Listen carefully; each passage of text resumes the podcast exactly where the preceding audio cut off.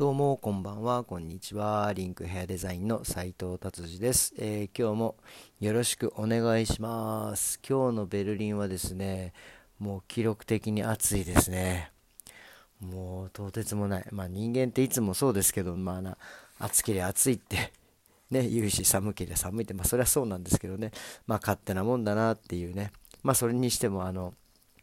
花粉がね相変わらずもうぶち飛んでるんでですね、えー、今日もまた鼻声でちょっとお送りしたいと思います。よろしくお願いします。えー、ビルドですね、もう一面は今日、あの、またサッカーの話題なんですけど、あの、デンマークの選手ですね、前回の試合でちょっと、えっ、ー、と、心肺停止してるんですね、この人。心臓一回止まっちゃってるんですね。すごいですね。それでまた今日、あの、ちょっと試合に出るみたいなことを言ってて、これ大丈夫なんですかね、こんなことになっちゃってて。あまあでもね、29歳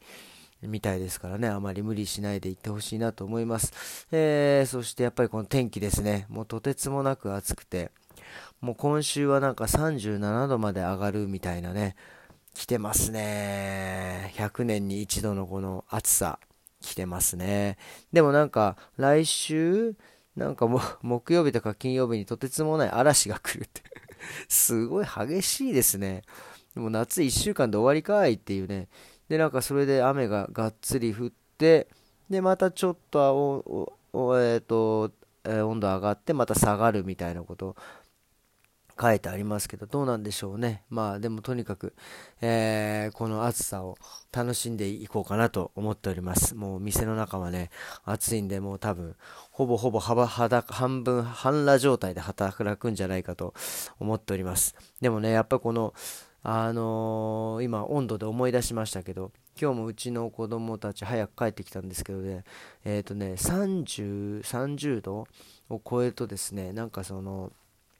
もう命の危険が特に学校とかはクーラーとかそのついてないですからね、もう多分その人間が集中できないという、えー、観点からですね、えー、小学校、中学校は30度以上、もう今はもうちょっと高いのかもしれないですけど、そしたら家に帰らせるっていうね、すごいですよね。もう日本では考えられないですよね。日本だったらもう、もう夏なんかほとんどみんな学校行かなくていいんじいいんじゃねえかみたいな状態ですよね。っていうことですね。で、そう、逆に寒さの方も、なんだか0度じゃなかったと思うけど、マイナス10度ぐらいになると、もう短縮授業が始まって、もう、あの危険だから早く学校学校から家に帰りなさいっていうのえー、っていう、なんかそういうシステムがね、あるんで、今日うちの子は早く帰ってきました。えーとですね、それであとは、まあこれあれですね、なんか、結構ドイツ、ベルリンで有名なんですけど、リガーシュトラーッセっていうところ、フリードリサインにあるんですけど、え94っていう結構有名な、えー、ところですね。ここはなんか、まあ、まあなんかまあいろいろすったもんでありまして、まあその右翼の、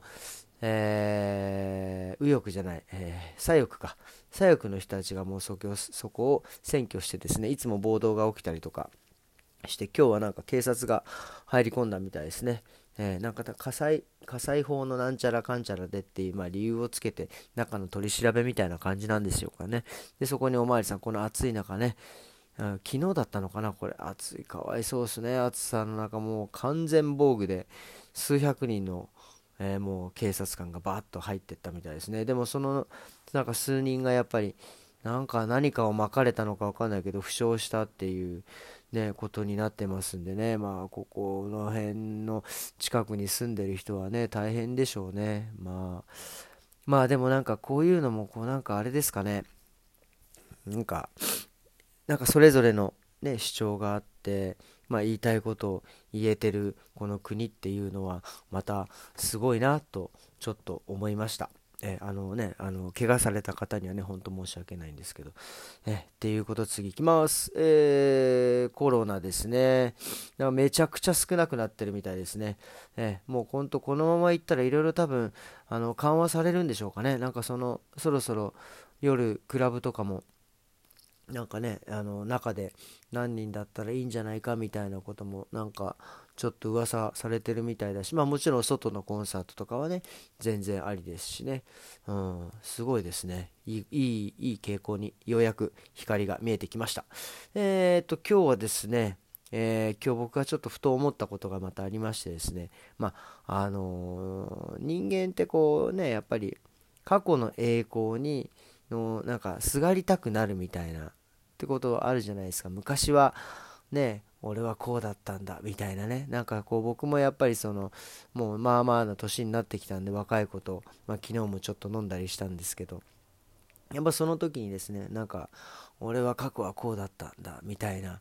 ことをよく僕が昔若かった頃そういうおじさんとかがいてああそうなんだってまあまあまあそうだろうなぐらいなまあちょっとまあ別になんかあのあんま聞きたくねえなみたいなねなんか。でもね自分がこの年になってなんかちょっと言いそうになってる自分がねいて昨日はちょっと恥ずかしいなと思って。だからやっぱ結局過去の栄光にすがるのまあまあ大事わかるんだけどまあ今のね状況をちゃんと自分が今どういう状況なのかっていうのをちゃんと見てで前に進む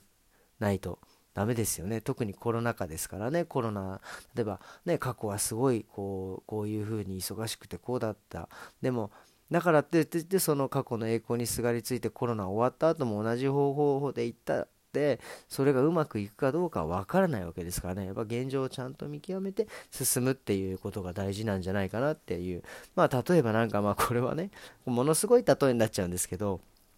えー、まあ、例えば男の人のねカットで、えー、僕カットしてる時ですね。まあなんかその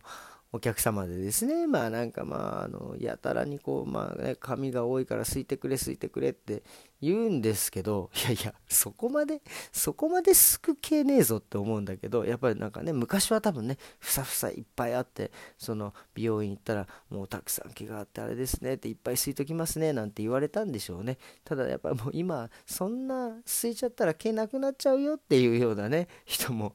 あの、中にはいるのでね、なんか、ちょっと例えがおかしくなっちゃったけど、まあだからそういうね、過去の毛がふさふさだった時の栄光にすがりつかずに、あの今の現状を見て、あの美容師さんに任せてすいあのすかせてもらえないかなっていうね。